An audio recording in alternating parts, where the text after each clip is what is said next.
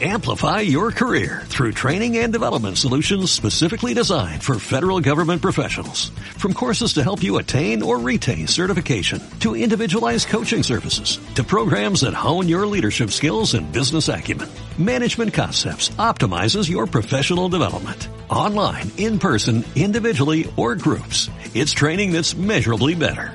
Learn more at managementconcepts.com. That's managementconcepts.com. amebas necesitan eh, infectar directamente desde el medio. Necesitan eh, estar en ese cuerpo de agua e infectar a diferentes hospedadores. Pero entre hospedadores o entre pacientes infectados no, no se daría la infección. En Radio 5 y Radio Exterior de España, Doble Hélice 3.0. Todo lo que siempre has querido saber sobre la ciencia más cercana. Doble Hélice 3.0. Con Juanjo Martín. Nuestra protagonista de hoy tiene nombre de serie B, de peli de zombies para ver, por ejemplo, un Viernes 13. Lo malo es que no es un personaje de ficción, es muy real y como sus compañeros de reparto, también es capaz de, matar.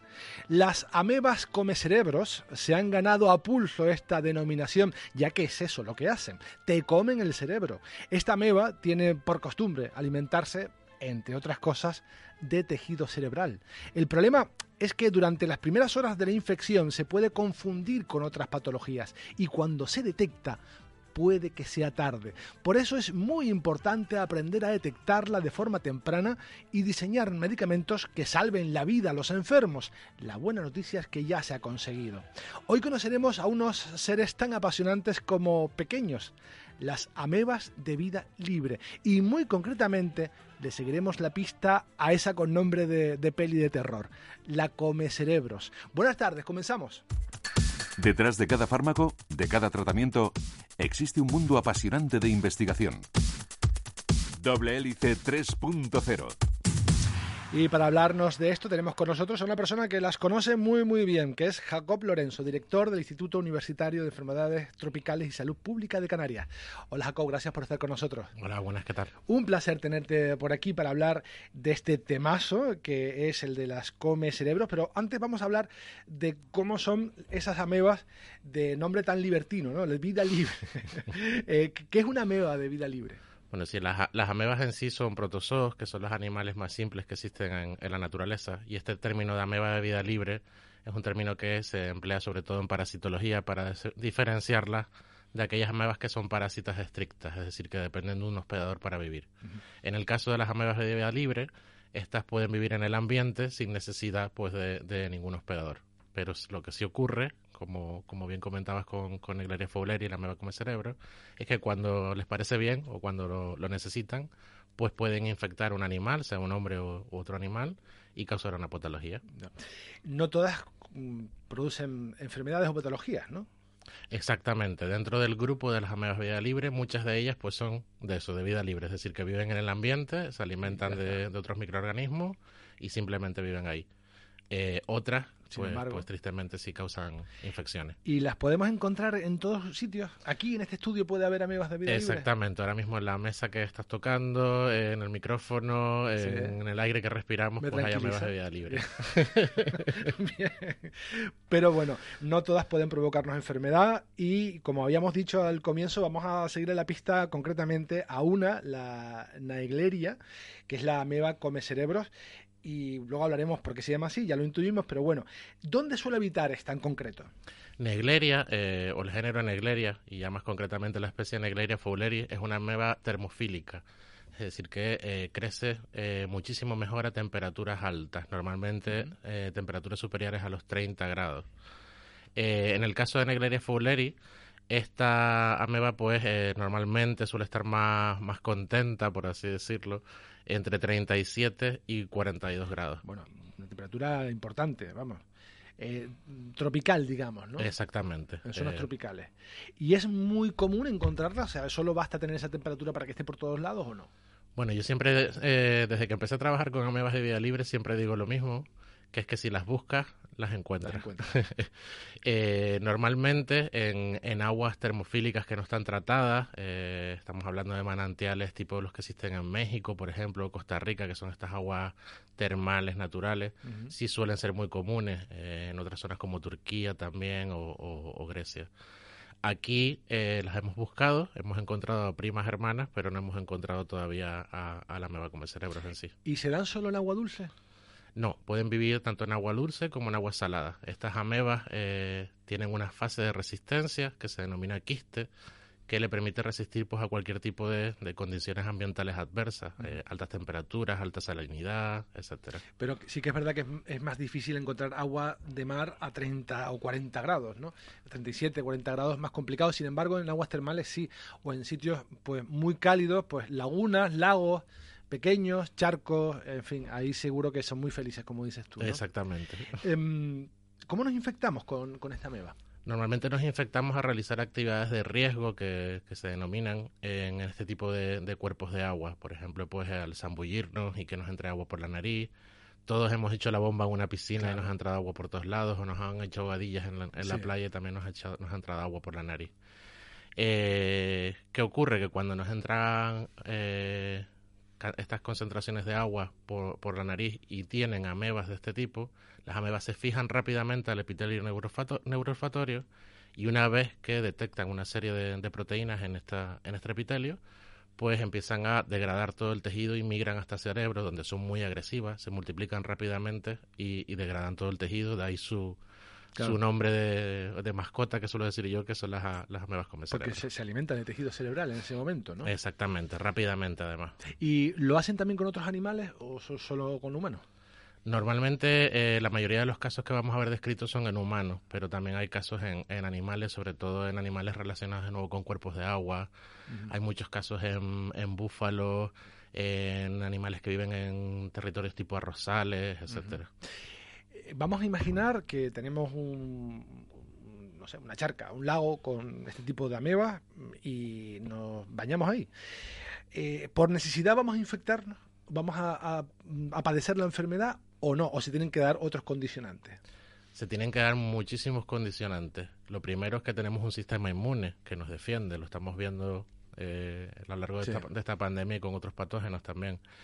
Eh, eh, una vez que esta ameba si es que sea capaz de sortear el sistema inmune, pues sí vamos a tener un problema. Pero normalmente la mayoría de, las infecciones, no solo por ameba, sino por otro tipo de patógenos, pues son paradas por nuestro, o detenidas por nuestro sistema inmune.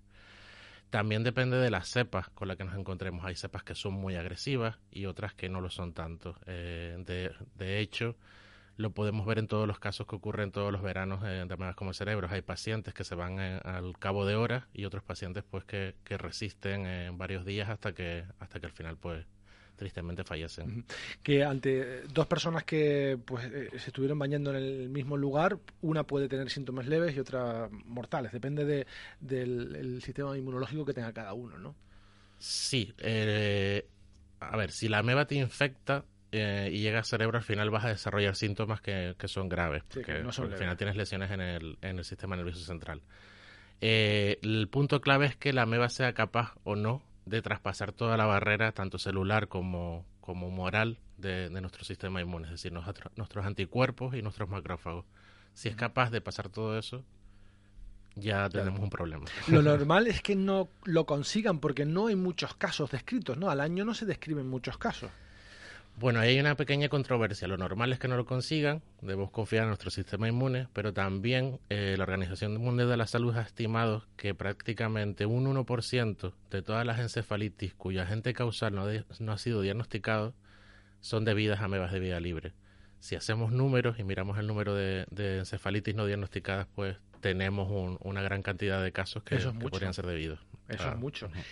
Mm, sin embargo, si bebemos esa agua que está infectada, no contagiamos la enfermedad. Digo, no contraemos la enfermedad. No, a no ser que inhalemos el agua antes de beberla, no nos pasaría nada porque cuando cualquier tipo de organismo, sobre todo estas amebas, llegan al estómago, tenemos un pH muy ácido que, las degrada rápidamente. Porque esa es la vía de entrada al cerebro, la nariz. Exactamente. Necesitan, necesitan eh, reconocer una serie de proteínas en este epitelio para ya eh, pues empezar a secretar una serie de enzimas que simplemente son degradadoras de tejidos, de degradadoras de proteínas. eh, que les permite pues, pues alimentarse, separar las células del tejido cerebral y empiezan a comer. En los manuales que he consultado, que hay muchos de muchas organizaciones sobre eh, esta ameba, en todos repite lo mismo. No es común encontrarlas en piscinas públicas o en piscinas, digamos, con tratamiento de agua, etcétera. Luego hablaremos de un caso en el que sí, pero ¿esto es así? Normalmente, eh, si se llevan protocolos de eh, empleo de cloros y de mantenimiento de piscina adecuados, este tipo de amebas no deberían eh, proliferar, no deberían multiplicarse y, sobrevivir ahí. Nos podríamos encontrar con fases quísticas, por ejemplo, pero estas fases no son infectivas. Eh, el problema es cuando la, cloración de las piscinas, pues, eh, por cualquier tipo de razones, pues no se mantiene como debería ser o porque simplemente en épocas como las que estamos ahora, con calor, el cloro se degrada más rápido.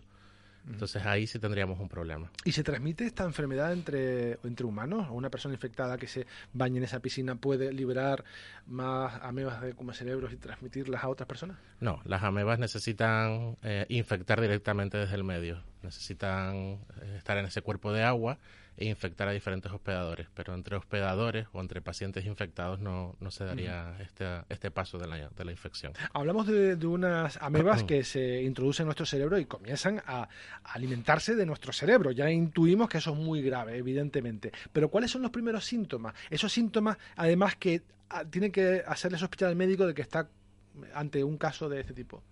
Los síntomas son muy poco específicos y de ahí es el problema con el que nos solemos encontrar. Eh, son síntomas relacionados con cualquier tipo de encefalitis, rigidez de cuello, dolor de cabeza intenso y un poco de, letargia normalmente. ¿Qué ocurre? Que cuando los pediatras eh, sospechan de que puede haber una ameba, porque no encuentran ningún tipo de bacteria, que es lo primero que sueles buscar cuando, cuando sospechas encefalitis, eh, ahí estamos en el punto clave. Ahí los pediatras deben pedir que se diagnostique encefalitis. Hablo de pediatras porque los pacientes más afectados son, son niños menores de 12 años y ese es el punto clave. Si eh, se pierde mucho más tiempo intentando encontrar otro tipo de patógenos o, otro, tipo de, causas, es cuando ya la meba ha degradado muchísimo el tejido cerebral y no hay vuelta atrás. Ya los pacientes entran en, coma y, y, acaban falleciendo. ¿De cuánto tiempo estamos hablando? ¿Cuánto tiempo puede pasar entre que me infecto y que puedo morir de esto? Pues hay casos en los que mueren al cabo de 24 horas y otros casos en los que pueden aguantar entre 3 y 7 días. Y aquellas personas que aguantan 3 o 7 días, eh, luego cuando curan y superan la enfermedad, pues mm, ¿tienen secuelas o, no? Hay, hay muchísimos casos eh, y son muy, muy variables. Eh, hay casos en los que han habido secuelas eh, pues leve, donde pues la zona del habla del cerebro, por ejemplo, ha sido afectada y los pacientes deben ir a, un logopeda para poder hablar. Y hay otras fases donde sí es afectado, por ejemplo, a movilidad en el cerebro y, los pacientes pues se quedan con, con hemiparesia, que es la mitad del cuerpo paralizado, etcétera. Todo depende del el grado de degradación del tejido cerebral y lo rápido que se haya iniciado un tratamiento. ¿Y cómo podemos diagnosticar la enfermedad? ¿Hay un, kit, un test rápido? ¿Esto cómo se hace? Normalmente eh, hay que tomar una muestra de líquido cefalorraquídeo eh, y ahí se observa la presencia de, de ameba.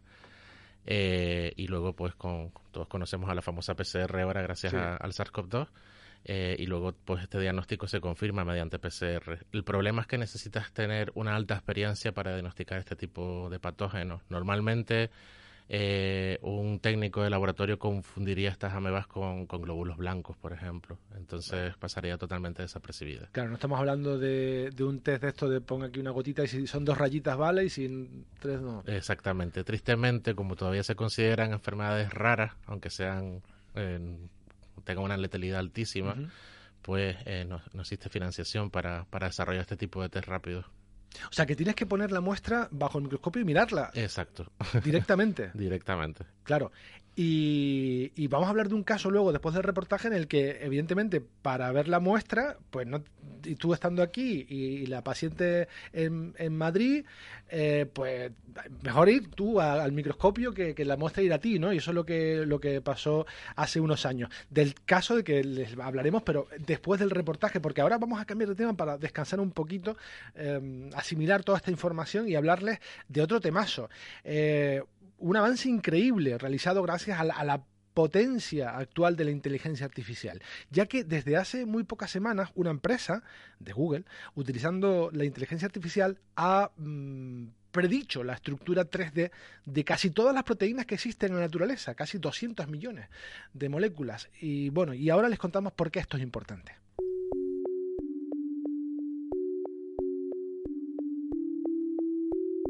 Mediante inteligencia artificial, la empresa británica DeepMind y el Instituto Europeo de Bioinformática del Laboratorio Europeo de Biología Molecular han conseguido realizar predicciones de las estructuras tridimensionales de casi todas las proteínas conocidas y catalogadas por la ciencia para ofrecerlas de forma gratuita y abierta en una base de datos.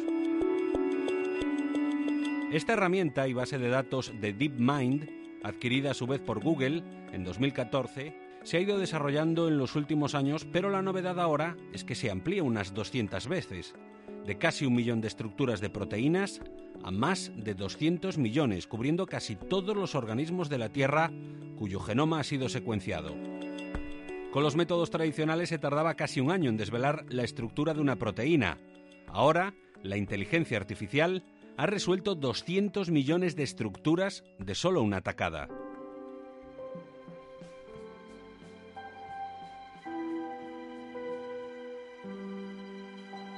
Esta actualización incluye estructuras proteicas predichas para multitud de especies, incluidas plantas, bacterias, animales y otros organismos, lo que abre nuevas vías de investigación en ciencias de la vida con impacto en desafíos globales, como la sostenibilidad, la falta de alimentos o las enfermedades olvidadas.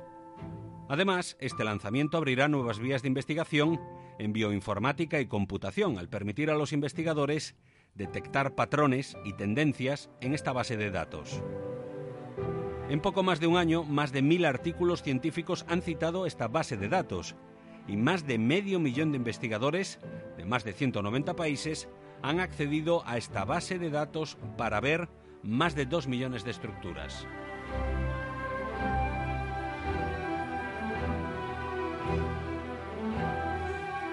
La comunidad científica también ha aprovechado este sistema para crear y adaptar herramientas que permiten a los usuarios buscar entradas de proteínas concretas. También se han adaptado las ideas centrales de aprendizaje automático que están detrás de este programa de inteligencia artificial para desarrollar nuevos algoritmos o aplicarlos en áreas como la predicción de la estructura del ARN o la creación de nuevos modelos proteicos.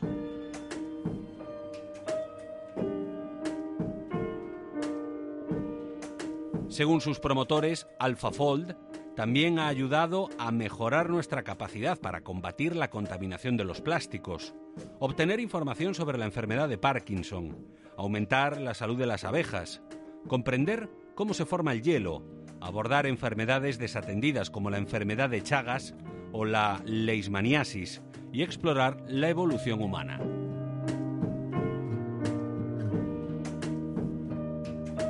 En Radio 5 y Radio Exterior de España, Doble Hélice 3.0. Continúas en Doble Hélice 3.0 Radio 5 y Radio Exterior de España, que como están comprobando, no hemos descansado en agosto, seguimos acompañándote con un montón de temas interesantes y más los que tienes ya disponibles en nuestras plataformas de podcast, son más de 400, 200 horas de, divulgación científica para que pases un verano eh, muy entretenido por lo menos, muy entretenido.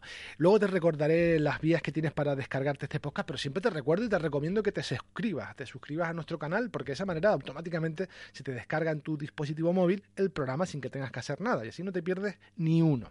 Bueno, dicho esto, te cuento que estamos hablando con Jacob Lorenzo, que es director del Instituto Universitario de Enfermedades Tropicales y Salud Pública de Canarias, y que estamos hablando de un tema muy interesante, muy chusco también.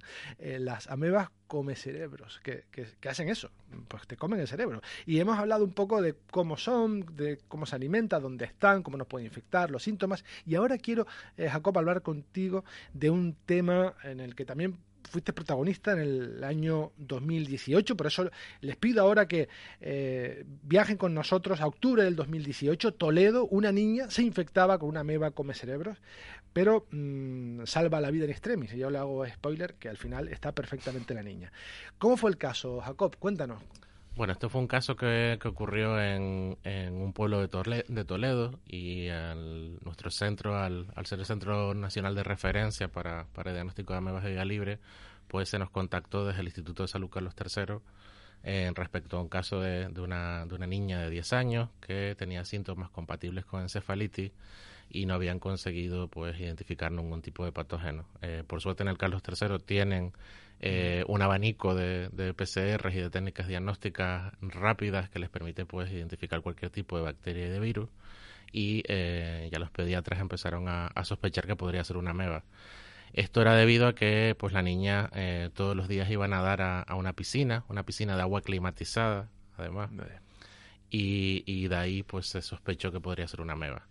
Eh, bueno, rápidamente desde, desde el Carlos III se, se, me contactó. Primero pues vimos una serie de vídeos y desde ver el vídeo y ya uno tiene unos cuantos años y ha visto unas cuantas amebas, pues eh, corría al aeropuerto y, y, directamente fui, pues llegué a Madrid.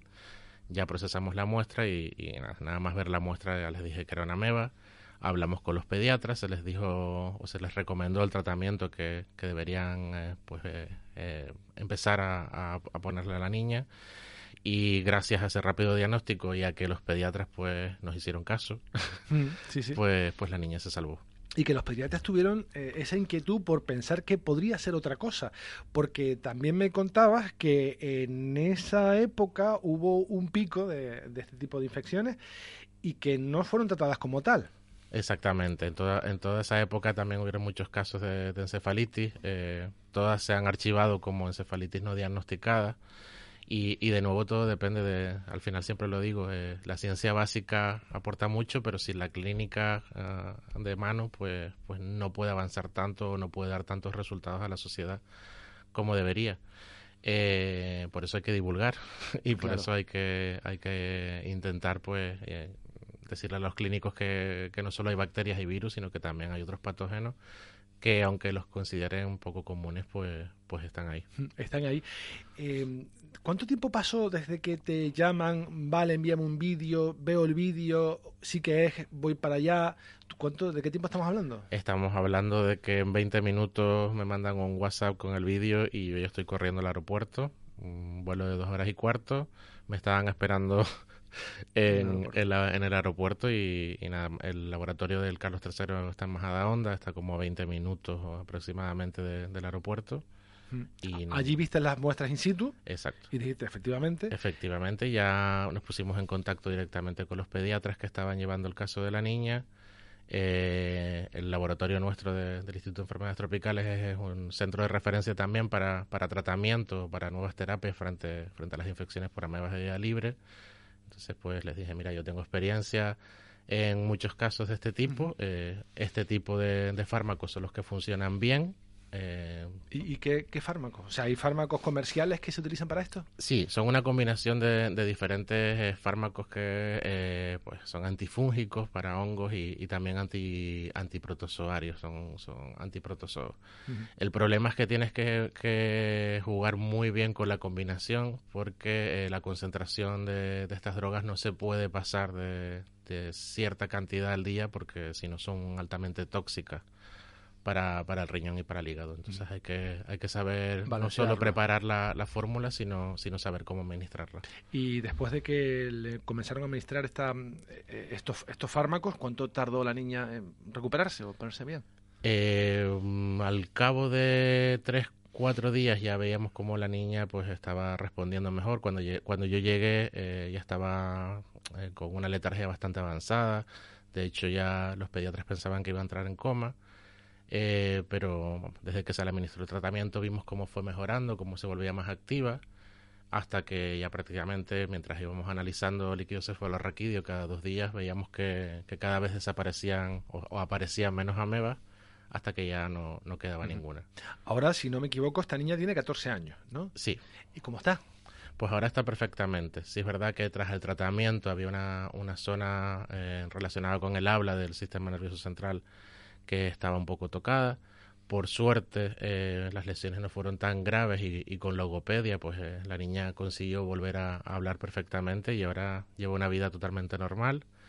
Eh, hay veces que hablo con, con los padres porque lo, bonito también de la ciencia es que tienes esta, esta parte social que, y, y, de ayudar a la sociedad que, que pues a uno lo hace sentir bien y, yo siempre suelo ser una persona que eh, contacto o que tengo un contacto cercano con, con familiares o con en este tipo de casos y hablo con los padres y la verdad que los padres por supuesto agradecidísimos y también eh, me lo comentan que, nunca se hubieran esperado que, su niña que estaba prácticamente entrando en coma, pues ahora lleve una vida normal y, y, puede hablar perfectamente. Sí. es verdad que ya no va a, ninguna piscina. Ya no, ¿no? Porque le tiene pánico total. Me imagino. Después del año 2018, eh, ¿han habido más casos en España de, este tipo de ataques de ameba? Ahora mismo eh, no, eh, hay datos registrados sobre encefalitis en España.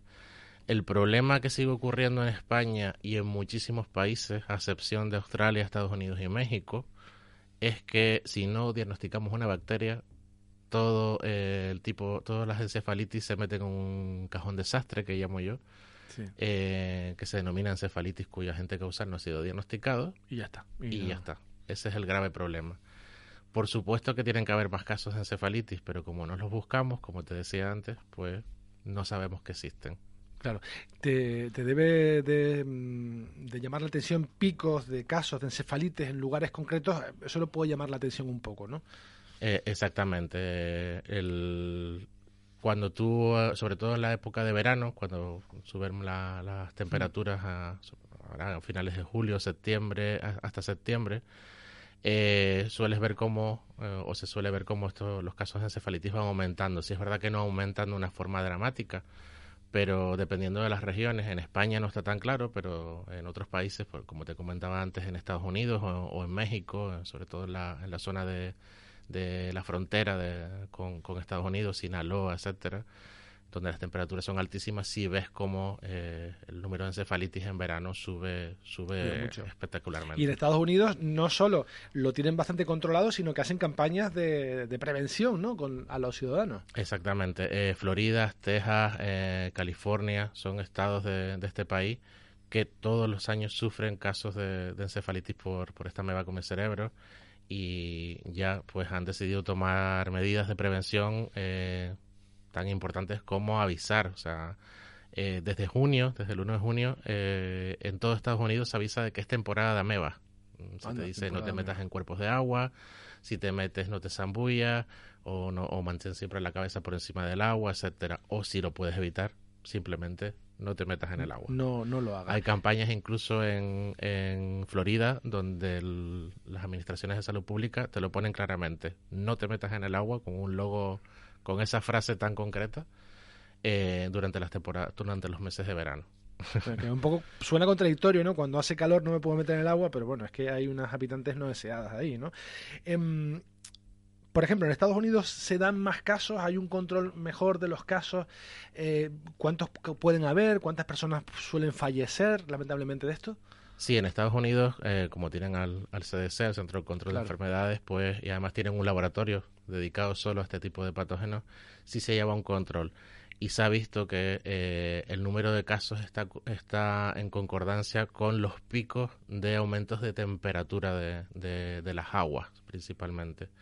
Ahora mismo estamos sufriendo un pico de este tipo y hay casos que, este, que se están diagnosticando en Estados Unidos. Eh, normalmente se pueden diagnosticar entre 2 y 4 y en los últimos años eh, hay años incluso en los que se ha llegado a más de 20 casos en, en, estos dos meses y medio prácticamente que, que, es el verano. Y el calentamiento global no va a ayudar. El cambio climático no ayuda a esto, ¿eh? No, exactamente. El cambio climático lo que ayuda es que, hasta, que amebas como esta, otros patógenos como estos, pues se distribuyan en zonas en las que no se podían distribuir antes porque hemos pasado de ser, por ejemplo, nosotros somos subtropicales, pero mm, ya casi rozando, tenemos un, el tropical. sí. el, el futuro, ¿qué se puede hacer para mejorar el tratamiento, el diagnóstico, la coordinación? si tuvieras que hacer la carta de los Reyes Magos. Yo siempre digo lo mismo y además eh, una de las cosas positivas de, de la pandemia de, de COVID-19 y, y, de los brotes que estamos sufriendo de, de viruela del mono también eh, dan, son claro ejemplo las enfermedades infecciosas emergentes o raras eh, mm, necesitan de, de, apoyo financiero. Si no lo financiamos, eh, tenemos un problema. Claro, si no, quizás hubiese eh, fallecido esta niña, que ahora tiene una, una, vida saludable.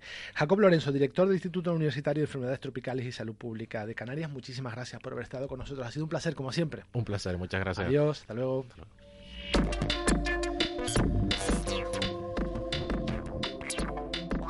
Y este ha sido nuestro recorrido científico por hoy. El próximo sábado, mucho más aquí en WS 3.0. Nos vamos en esta visión radiofónica, pero seguimos, como siempre, muy activos en nuestras redes sociales. En la realización técnica tuvimos a Giovanca Ramírez y en la dirección a quien les habla, Juanjo Martín. Hasta la próxima semana. Adiós.